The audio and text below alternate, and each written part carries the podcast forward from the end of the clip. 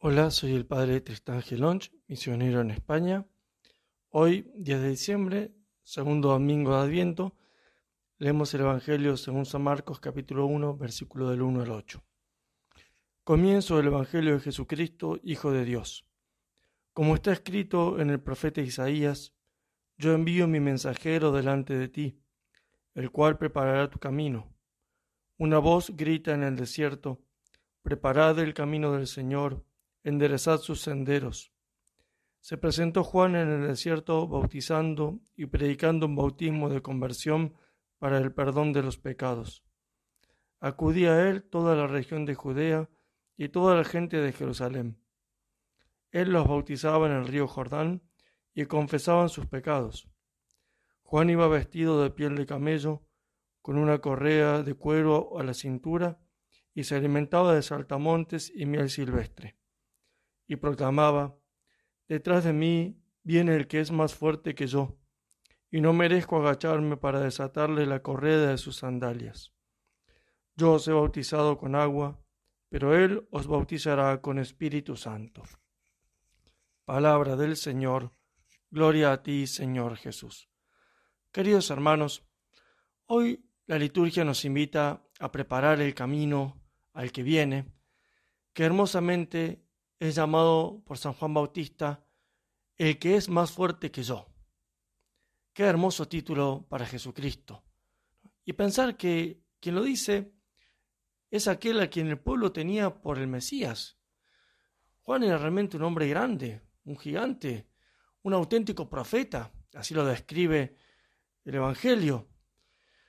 Sin embargo, Jesucristo es el que es más fuerte más fuerte que Juan y más fuerte que todos, porque Jesucristo es el Hijo de Dios hecho hombre, nuestro Salvador universal.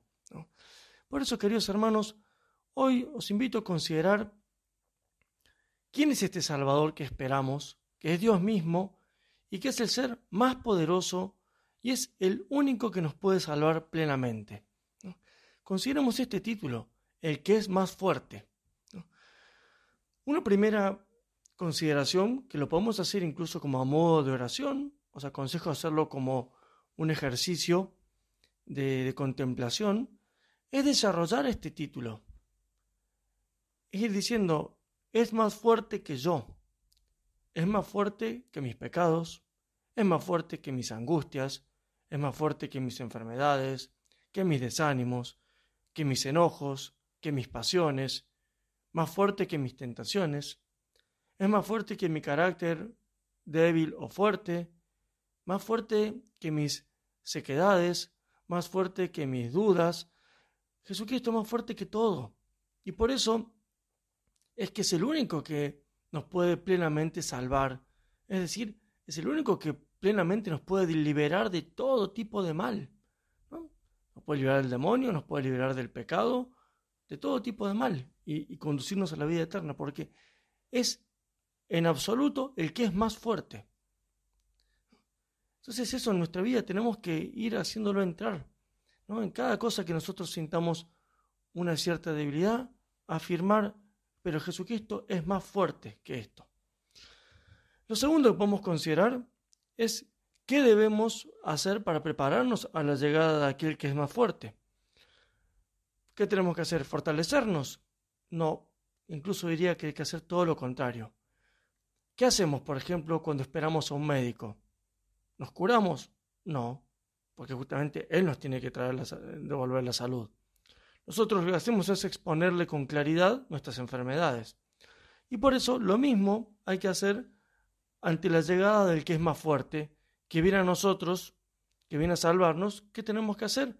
Exponerle con total sencillez y humildad todas nuestras debilidades, nuestras miserias, confesar nuestros pecados, como hacía aquí el, pueblo que preparaba Juan el Bautista. ¿Cómo lo preparaba Juan Bautista al pueblo? Haciendo que el pueblo deseara la conversión, confesara sus pecados, aborreciendo los pecados y pidiéndole ayuda al Salvador. Hermosamente y de un modo clarísimo lo expresa el padre Boilán en ese librito sobre las dificultades en la oración mental, cuando él explica que nuestras debilidades y miserias no son para nada un obstáculo para que Jesucristo venga a nosotros. dice el padre Boilán, los temores del futuro y la falta de una completa buena voluntad, que procede de la debilidad y timidez humanas, no tienen por qué ser más que un nuevo título para recibir la ayuda de aquel que vino a curar a los enfermos y a salvar a los pecadores. Su posición oficial en nuestra alma es la de Salvador omnipotente. Todo lo que necesite salvación tendrá su ayuda, y solamente aquellos que han aprendido a gloriarse en sus flaquezas saben plenamente qué unión íntima de oración y de trabajo puede hacerse con Jesucristo sobre la base de su propia debilidad, de sus propios fracasos e incluso de sus pecados pasados. Por eso, queridos hermanos, esperamos al que es más fuerte, esperamos al único que nos puede salvar. Con sencillez, aborrezcamos nuestros pecados, deseemos realmente una conversión y pongamos ante Él todo lo que en nuestra vida necesita salvación, porque su posición oficial en nuestra alma tiene que ser la de Salvador, Salvador omnipotente. Que María Santísima, la Madre del que es más fuerte, y que por Él justamente es llamada la omnipotencia suplicante, nos conceda esta gracia de abrirnos a la salvación de Dios, aborreciendo todo pecado exponiendo al Señor nuestras miserias y debilidades, dejando que ejerza su oficio de sanarnos y darnos esa vida que viene a traer, vida verdadera, vida abundante, vida eterna. Que María Santísima los bendiga a todos.